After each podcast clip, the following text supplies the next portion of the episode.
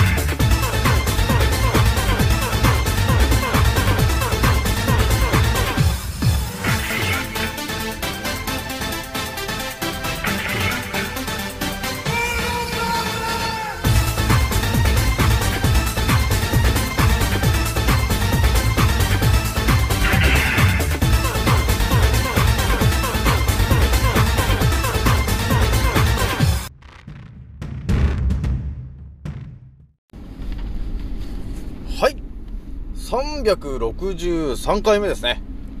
賢者の戦闘プログラム第259弾、始めさせていただきます。創造戦オメガ号宇宙一の名記録マスター、青木丸でございます。今から話すことは、私の個人的見解と、おとぎ話なので、決して信じないでくださいね。はい。ではですね、今回ね、えー、いつも通りちょっとね、インスタの告知で、お伝えしたんですが、えまず一発目にね、え話すのがですね、えーこのね、当たり前と常識のこの世界にあります、野菜と果物、えーというものがあるんだけど、えーそれはなんであるんですかと。そして、なぜ存在するんですかと、えいうような、え話についてちょっとお話しようかなと思ったんだよね。どうですかね？皆さん分かる人いますか？なんであるんですか？と。なんで野菜と果物があるんですか？答えられる人がいるんでしょうか？と。えいう感じになってるんですけどね。じゃあ二つ目がね、気軽に DM くださいねの、えーお話をしちゃうと思います。じゃあ今回ね、気づいた方と覚醒した方がですね、一番注意しなければならないことと、その立ち回り方の今回ですね、158回目になりますと、えーいう感じでね、えースタートしましたね。じゃあね、まず皆さんにお伝えしたいのがですね、今日は、えー2月の、えーもう今日の日付もよくわかんなくなってきてますけどもね、え1月の20日ですかね。日曜日ですかね。で、今日もね、なんか晴れるとか言ってて全然晴れてないし、空を見るとね、なんか、この薬っぽい雲がね、えーいるんだよね。でね、怪しげな雲もいますね。というね、こう、えーまたね、花粉症みたいなものが、えー増えるという感じになってるよね。まあ、この前ね、花粉症の話もちょ、ちらっとしたけど、やっぱりね、花粉症が流行りますよっていうことをメディアさんが言ってしまうと、えー花粉症の代わりにね、あのーケムちゃんとか、えー科学的なものをね、空に撒き散らす連中が、えー活動を始めることになるんで、まあ、要するにはね、あのー花粉症じゃなくて、あのーケムちゃんとかね、えー要するに空に巻かれてる汚れが、え原因で花粉症になってんだよ、ということなんですよね。まあ、そこに気づかないから、あの一生治んないよね。なんていうのかな、一生その西洋医学の、えー言ってる薬と、えーまあ要するに薬だね、えーその、花粉症の薬。だから一生それをね、飲んで、えーああ、良くなった。ってやってるんだけど、いいですかと。えーそのね、花粉症になってる、えー原因をなぜ治さないんだと。そこなんですよね。ほんと西洋医学はですね、ちょっとね、あのいろんなたくさんの薬をね、持ってるから、そのね、原因を治すんじゃなくて、ただ目の前で起きてることをただ治してるだけだから、再発するんですよね。なので、再発させることによって、要するに我々一般人から、えーじわじわとお金を巻き上げるというシステムになってるわけなんですよ。えなので我々はね、えーその病気になってる原因をですね一切教えられないんでえーね皆さんもね病気の原因を、えー知れば花粉症にならないでしょ？ということになってると思うんだけど大体ね花粉症になってる人っていうのは頭がね硬い人が多いから思い込んでんだね。あの花粉が原因なんだねということを思い込んでんですよ。えだからまたちょっとね鼻がムズムズしてきたらいや花粉が飛んでるからだよっていうことを言うんだけど、えーこれがですねあのー、金庫西野さんのねあのープペル的な話で言ったらですよ。見たのかよと。ねその花粉を見たのかよと。いうことになるわけ。だからこれをねその鼻の奥のねところのね、えー汚れを顕微鏡で見たときに少なからずね、花粉というものが、えー一つか二つついてるかもしれないよ。うん、ついてるかもしれないんですけど、えー今問題としてるのは、なぜ、要するに鼻の奥の上咽頭のところが炎症を起こして反応が敏感になってるんですかというところなんですよ。えなので、原因はなぜ炎症を起こしているの？鼻の奥が。そこなんだけどね、そこをね、誰もね、えー答えをね、分かろうとしないんで、そういう方はね、ほんとね、花粉症がね、一生治んなくて、えーずーっとその西洋医学のね、えー人たちに対してお金をただ払ってるだけなんですよね。そのね、あの、1000円とか2000円とかするじゃないですか、花粉症の薬がね。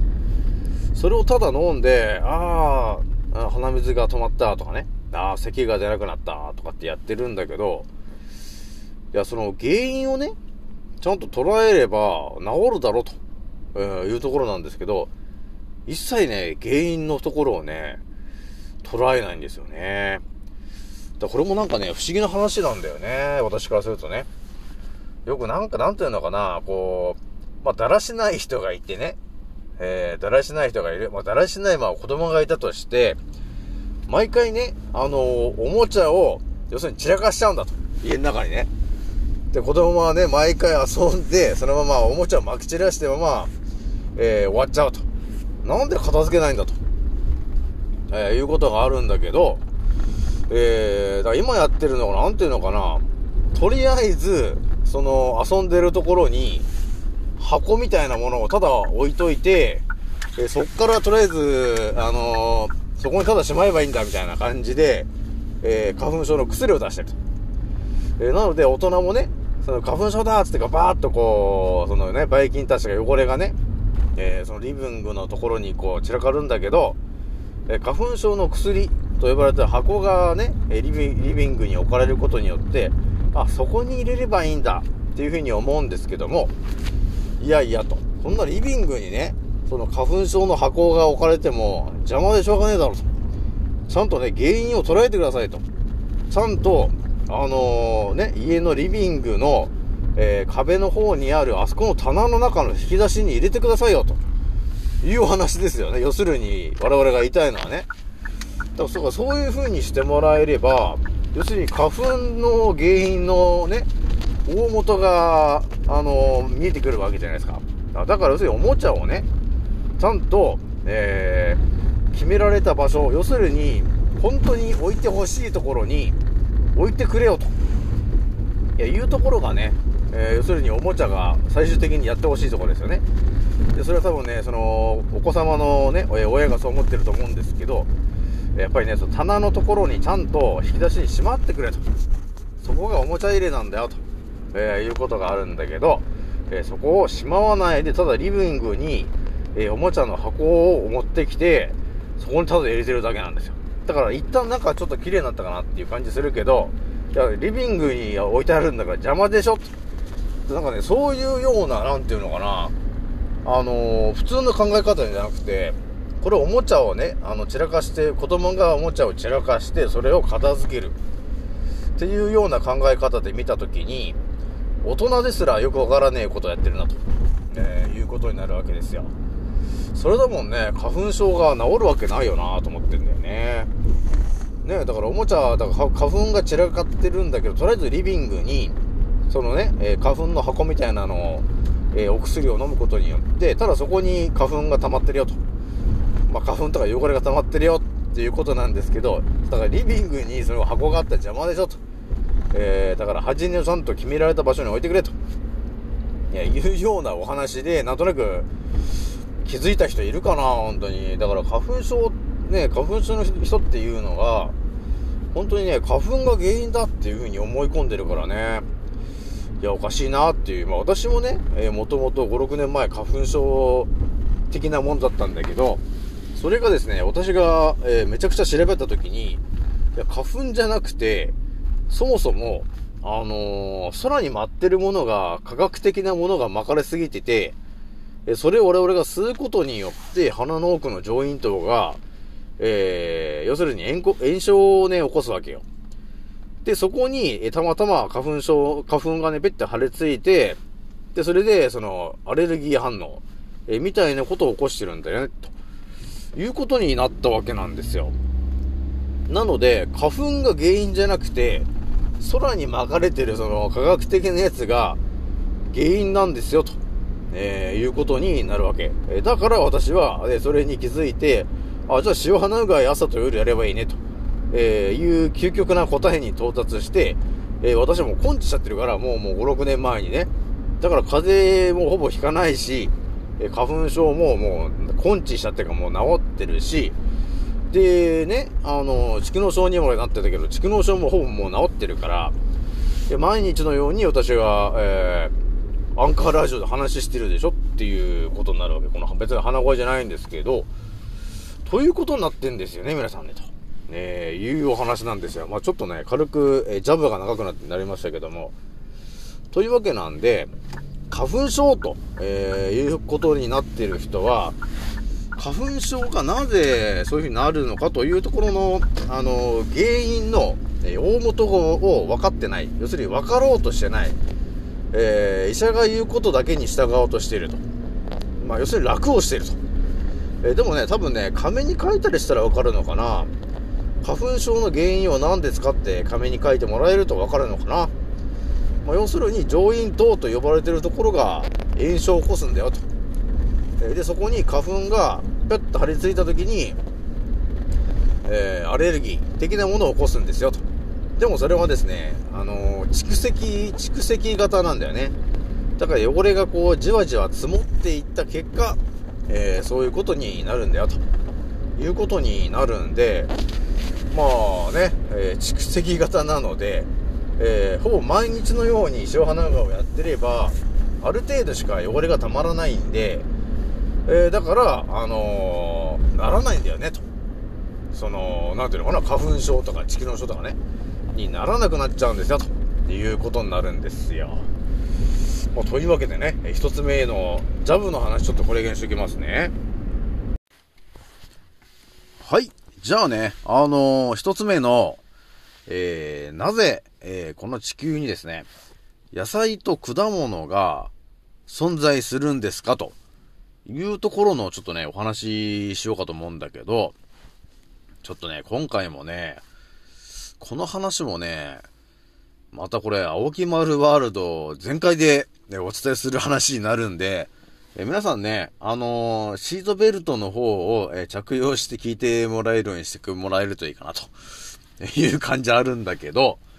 じゃあまずね、あのー常識と、当たり前と常識の話で、えー語ってみるとですね、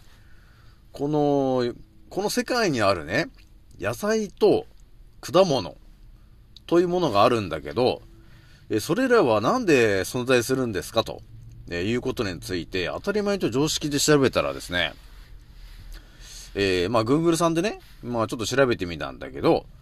そうするとやっぱり結構昔から、えー昔からっていうのがまた深いんだけど、昔からね、えーいろいろとこう、果物とか、えー野菜とかをね、えー品種改良みたいなことをやって、えー要するに品種を増やしていたんだよ、みたいな話が出てくるわけですよ。それをですね、あのー結構大昔って言っても1500年とか1400年とかね、えーそれぐらいだったり、あとはもうエジプト時代だったりっていうね、結構なんていうのかな、えー広範囲で、えーやってる話だったんですよね。で、えーいろんな国が、まあ、その果物とか、えー野菜を、えーたくさん作らないといけないようなことになってたみたいで、で、だからいろんな国から、まあいろんな国に行っては、えーそこにあるものを、えーいろんな自分の国に持ち帰ってきて、そこで品種改良をしたり、えーその作物を自分の畑で、えー育て、育てたりとかね。えそういうことをやって、えー要するに今のように、いろんな野菜があったり、いろんな果物があると、えいう状況になっているんですよ、と、えいうようなことが、要するに Google さんで、え分かりましたと、えいうことになるんですけど、まあでもあれかな。まあそもそも当たり前と常識のね、え人だったら、多分ね、これを疑問に思うこともなく、なくなっていくと思うんだけど、なぜ野菜があるんですか？なぜ果物があるんですか？と、えーいうことについて、やっぱりね、当たり前と常識の人だったらね、多分、ほんとね、これをね、疑問に思わずに、ほんとなくなるな、というところがあるよね。まあ、今回の話も、まあ、レオナルド・ダ・ヴィンチの思考に目覚めた私だから、ある意味気づけてる話ですけど、まあ、ちょっとね、軽く覚醒してる人でも、なかなかね、この、この思考に到達しないと思うんだけど、まあ、私のチャンネルを聞いてる皆さんであればね、えー、多分、あ、青木村さんの言いたいことがなんとなく、えー、分かってるかなと、わか、わかるかなと、ね、言う人もいるんじゃないかなと思うんだけど、じゃあまたね、えーお話ししていくんだけど、まあ最近ね、私のインスタのフォロワーさんの中にはですね、日本人だけじゃなくて、いろんな海外の、えーね、人たちからもね、えーいろんな、えー DM とか来ているんで、まあまあ、日本人じゃな、だけじゃなくてね、まあ世界中の人に向けて圧倒的なことをちょっと言ってみようかと思うんだけど、えー、なぜ、野菜と果物があるんですかと、えーいうところの、結構大元の話になってきてくる話をするんだけど、私が少し前にね、あの1816年に、えタルタリア帝国というものが滅ぼされましたよという話したと思うんだけど、まあその当時からね、まあ、核兵器と呼ばれてるものは、えー、バンバン使われてるんですよね。えー、なので、私がイメージするに、そうだな、1400年ぐらいにはもう核兵器というものは、えー普通に使ってて、えー、だから1400年、1500年、1600年とかね、そんぐらいにはもうね、えー常にいろんな国がドンパチドンパチやってるような状況だったじゃないですか。で、私が少し前にお話ししたのが、えー要するに、1816年に、えータルタリア帝国と、えーいうものがま破壊されたっていう話してるけど、まあ要するには核兵器というものをドンパチ使うと、えーどうなるかというと、やはりですね、空が常に雲で覆われてるよと、えーいう状況になるんですよっていう話したじゃないですか。ね。えー、だから、そのね、えー音楽が、7つの音階が作られたんですよ。だから太陽が出てこないけど、だから太陽の力を、ね、本当はね、本当は太陽の力を使って、太陽光を畑に、え照らして、野菜たちに7つのチャクラのエネルギーを、えー練り込ませたものを我々が食べると、えいうのが本来のね、あの動きなんだけど、えー核兵、核戦争でドンパチやってるから、要するに太陽が消えてるよと。要するに雲で見えなくなってるよと。いうことになってると、やっぱり、地上まで太陽光が来ないから、どうするって言った時にやっぱり7つの音階というものを編み出して、えー野菜に音楽を聴かしたりとかね、えー果物に音楽を聴かしたりして、えー我々の健康を、要するにチャクラが補充できるようにしてたんだよと。えいう圧倒的な話をこの前したばっかりなんですが、え今回ね、お話しする内容はですね、えー、だから野菜がなんでたくさんあるの？果物がなんでたくさんあるの？のところなんだけど、えー、これのね、これの話の本当大元になってくると、えー、どうなってくるかっていうと、今、えー、当たり前に、今冬が来てるでしょ。今はね。今2月だけど、まあ、もうまあもうすぐ春なんだけど、えー、冬というものがあるじゃない、今は。あるんだけど、皆さんね、少し前を振り返ってもらったときに、実はですね、この地球には、その大昔をですね、冬が存在してなかったんだよね、と、えー、いう話が出てくるんだよね。ここに、ここにですね、結構ヒントが隠れ隠されていることになるんだよね。これもね、ほんとね、当たり前と常識の人は全くそれ気づかないんだけど、もうレオナルド・ダ・ヴィンチの思考に目覚めた私からすると結構圧倒的な話しちゃうけども、要するに、えー、大昔は、だから大昔って言ったらあれかなだから1000年、だから1000年ぐらいの話、1000年ぐらいの話だと、だから今から1000年前ぐらいの話。その当時は、この地球と呼ばれてる範囲には、冬と、えー、呼ばれてるものが存在してなかったんだよね。とということはどういうことかというと、要するに、夏しかないと、えー、いう状況ですね。だからその当時をあのイメージしてもらえると、常に夏なんだよと。だ常にあったかい環境ですよと。えー、いうことになってるから、要するに、常に太陽光が、えー、地上を照らしている、えー、状況をイメージしてもらえるといいんだよね、と。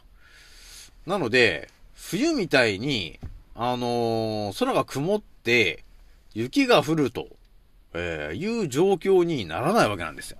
その当時は。この辺を、え、踏まえて考えていったときに、何かが見えてくることがあるんですよ。それは何かというと、えー、要するに我々人間のからくりが、えー、からまた見えてくるのはね、我々、えー、人間は7つのチャクラのエネルギーを太陽光の7つの色で、まずは補充して、えー、生きていくんだよと。生きていける、あの生き物、生命なんですよと。で、その、太陽光だけでは、えー、足りないんだと。要するに食物繊維とかね、えー、そういうもの、も多少ね、あの、入れていかないと、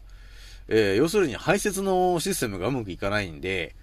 何かしらそれは食べないといけないというシステムも入ってるわけ。なので、太陽光から7つのエネルギーを吸収するのと、プラスアルファで、野菜とか、えー、果物からも、えー、チャクラと呼ばれてるものを要するに補充しなければならないよという生き物だったんだよね、と。なので、夏しかない頃はですね、えー、その辺の畑になっているもの、えー、山になっているもの、すべてがですね、えー、常に夏で、太陽光の光が、えー、ほぼ日中はね、えー、すごいエネルギー量が、要するに地上に降り注ぐわけですよ。そうするとね、多分今とは違って、常にね、あのー、たくさんこう、チャクラが練り込まれてる野菜たちで溢れていた。だからみんな健康だったと思うんだよね。要するにチャクラが満たされてる状態だったんで。で、それがですね、えー、なんやかんやね、えー、核兵器やなんやかんやでこう、ドンパチやってる時に、多分ね、あのー、私のまあ想像ですけど、今地球のこの回転してる、えー、もうレールの位置が決まってるんだけど、そのレールの位置が多分崩れたんだよね。そうすることによって、冬と、えー、呼ばれてるゾーンが発生してしまったわけなんですよ。だから本来であれば、えー、夏、夏のね、えー、太陽の動きのポジションをずっと動いてれば、要するに冬が来ないじゃない。来ないんだけど、多分ね、ドンパチドンパチやりすぎた結果、えー、地球のからくりにちょっと変化が起きてしまって、その、夏のゾーンに通る、えー、レーンと、えー、冬の時に通ってるレーン。だから要するに、冬の時に通るレーンが、多分新しく追加されちゃったんだと思うんですよね。だから、あのー、ずれちゃったんだと思うんでね。あの、軸が。えー、なので、その結果、今のように、冬が、えー、やってきてしまうと、えー、いうサイクルになってしまったんだなと、えー、いうことが見えてきたわけ。で、それがね、多分私がイメージするに、1300年とか、多分1400年ぐらいにはもう、冬というものが多分ね、あったと思うんだよね。それは多分、あの、ソクラテスとか、あの、ヒポクラテスとかのね、あの辺のギリシャ神話時代の話を見てもらえると、みんななんかこう、白くてね、なんか、涼しそうな格好をしてると思うんだよ。ですよね。なんだけど、えー、今、そんなね、えー、あの、スカスカの白いね、そんなの着てたら、寒くて死んじゃうじゃないですか。だからその当時は、多分夏が、夏しかなかったわけよ。えー、だからそういうあったかい格好ができたんだけど、えー、途中からだからそうだね、1300年ぐらいにはもう、冬というものが多分ね、あの、発生してしまったと思うんだよね。ドンパッチやりすぎちゃって。えー、なので、要するにどうなってきたかというと、もともと夏というものしかなかった。ということは、えー、太陽光がガンガンに地上に照らされていて、我々人間はですね、太陽光の7つのエネルギーを常に補充できて、で、あとは、その地上にはね、太陽光のエネルギーをたっぷりと練り込まれた、えー、7つの色の野菜たち、そして果物たちを、えー、好きな時にたくさん食べることができましたと。その結果、健康を維持していたんだけど、それがね、あのー、ドンパチだった結果、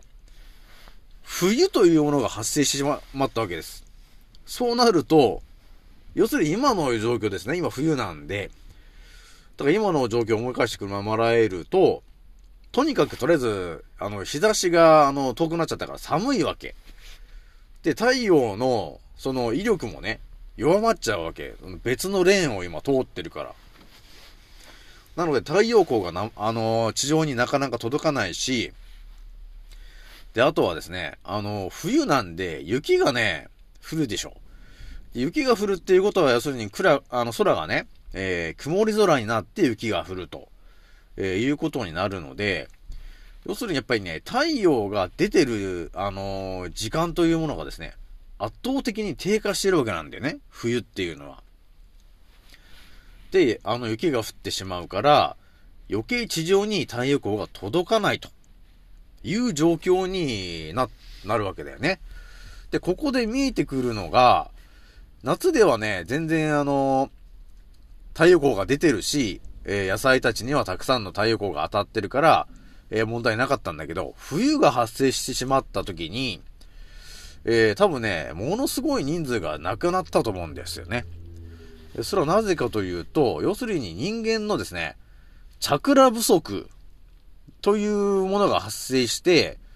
要するに解決病なんだよね、と。だから解決病みたいな症状になっちゃって、で、ものすごい人数がなくなったと思うんだよね。その当時はね。で、多分ね、そういうことが起きた時に、えー、みんなね、あの、知恵をね、使ったと思うんですよ。で、そこで、えー、生まれたのが、要するに、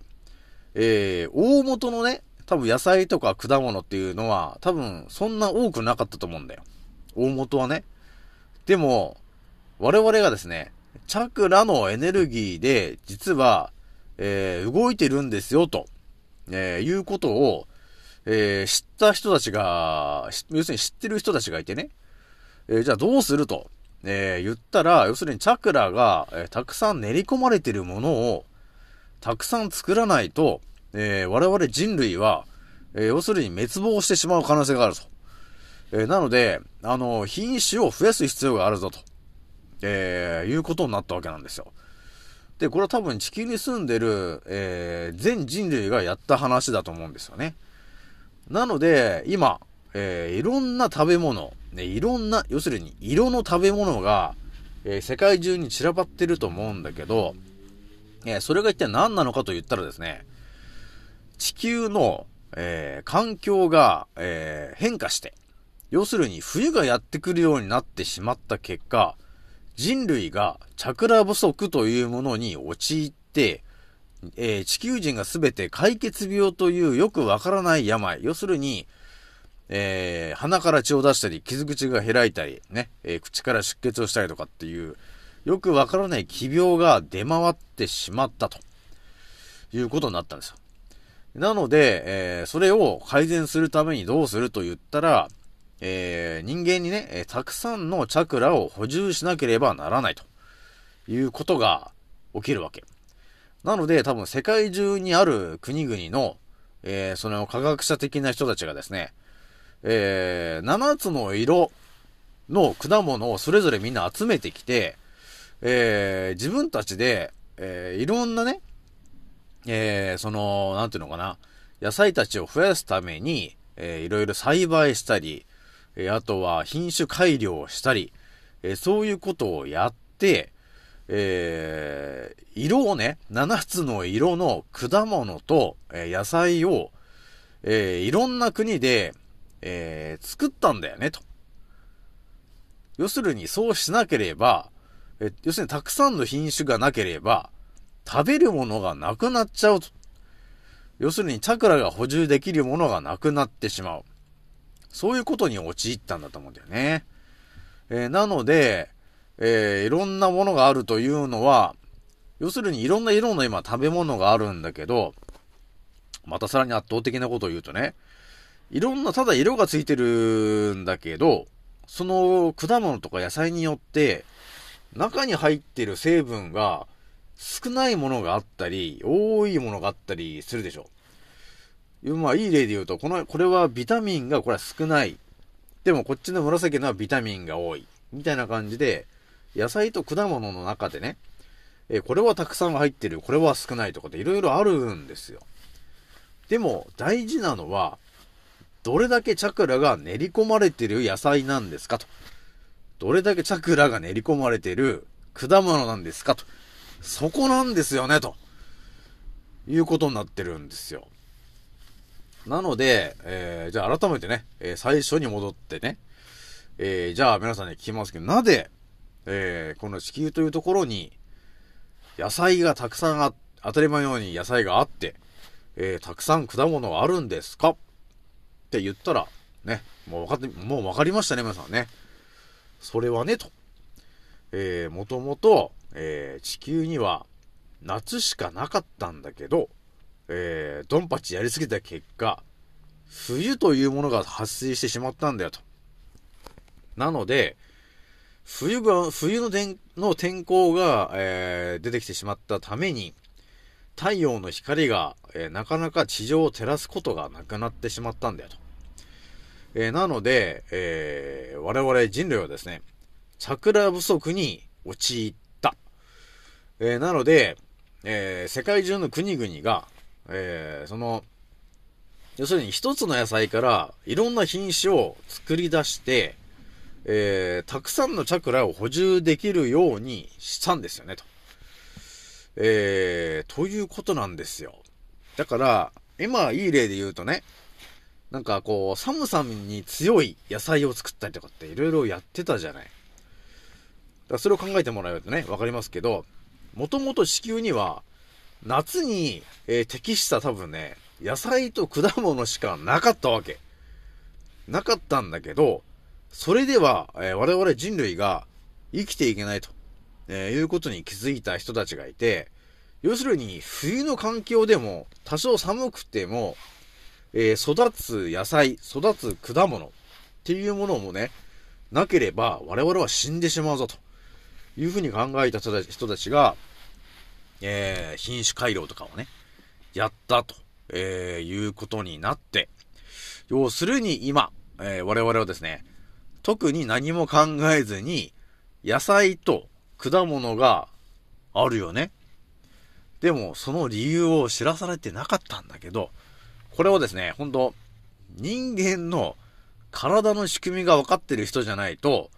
何も分からない話だったんだけどさ、これ私はね、ほんと人間の体の仕組みがもう分かっちゃってるから、直感でもう、あ、こうだったんだね、とえー、いうことが分かっちゃったんですよ。まあでもね、この話も、あの、発端はですね、あのー、なんで野菜があるんですかっていうことを、まあ誰かに問われたんですよね。まあこれ誰かっていうのがよくわからないんですが、まあ、ちょいちょい私の思考に入ってくる誰かなんですよね。いきなり聞かれるじゃない？あのー、なぜ野菜があるの？っていうことを言われたときに、答えらんないもんね、私も。いや、いや、む、生まれた時からありましたと言うしかないんですが、要するにはそういうことになってるんですよね、と。え、いうことになるんで、やはりね、あのー、人間の、人間のというかね、この地球というね、えところのルールというものをある程度分かってきて、で、その地球と呼ばれてる中で、えー、住んでいる我々はですね、やはりいろんなルールに縛られて、えー、生きているよということになってるんで、そのルールが分かってしまえば、今、どういう状況に、えー、地球がなってんのかと、え、いうのもだんだん分かってくるよね、と。いうことになってきてるわけよ。なのでね、あのー、ちょっとまた圧倒的な話にしちゃったんですけど、ちょっとこれぐらいにしこうかな。じゃ次がね、えー、気軽に DM くださいねの、えー、お話なんですけど、そうですね、まあ私もね、あの、気軽に DM くださいね、ということを一応連呼してるんですけども、最近やっぱりね、あの、いろんな方から DM くれるんですけど、まあ、医学のね、えー、医療とかに関わってる人からも、あのー、ちょっと DM いただいてますけど、結構ね、あの、医療の方もね、医療に関わってる方も今ね、結構大変な状況だと思うんですよね。まあこれね、あの、覚醒してる人と、あの、眠ってる人だったらね、本当なの、眠ってる人だと、うん、未だに何も考えてない可能性ありますけどね。でもね、あの、医学に関わってる人で、覚醒してる人だったら、ほんとね、相当厳しい状況になってる、置かれてるなと。えー、いうことが、もう直感でわかるし、まあそういう話もちょいちょい聞いてますから、まあ最後までね、えー、とりあえず枠のチンは打たないと、えー、いうところを押し通してもらって、えー、行ってもらえればいいかなというところがありますね。まあひとまずね、えー、まあ気軽にね、えー、DM してきてもらえると、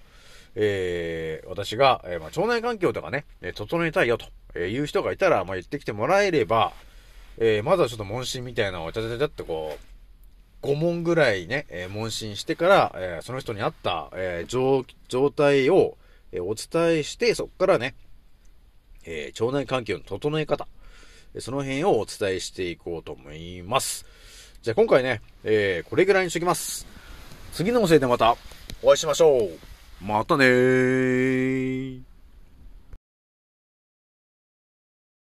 もうそろ大空の彼方曇り空がはけてく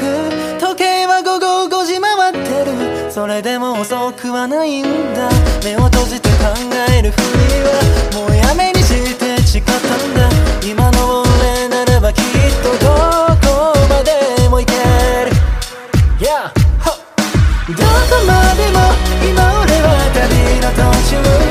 この広い未来で俺は何か見つけられるかな不安だけど今飛び立つ俺のエアプレイ今飛び立つ俺のエアプレイこのワクワク抱いて明日へ飛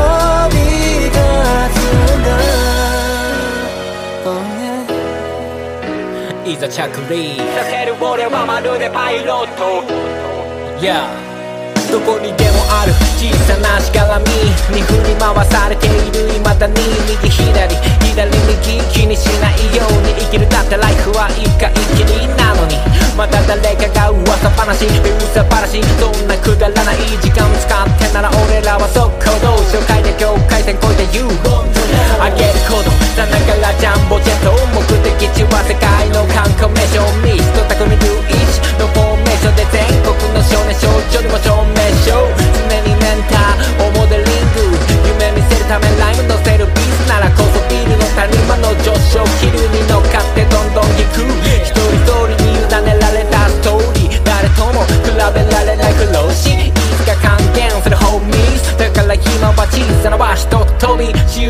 每一刻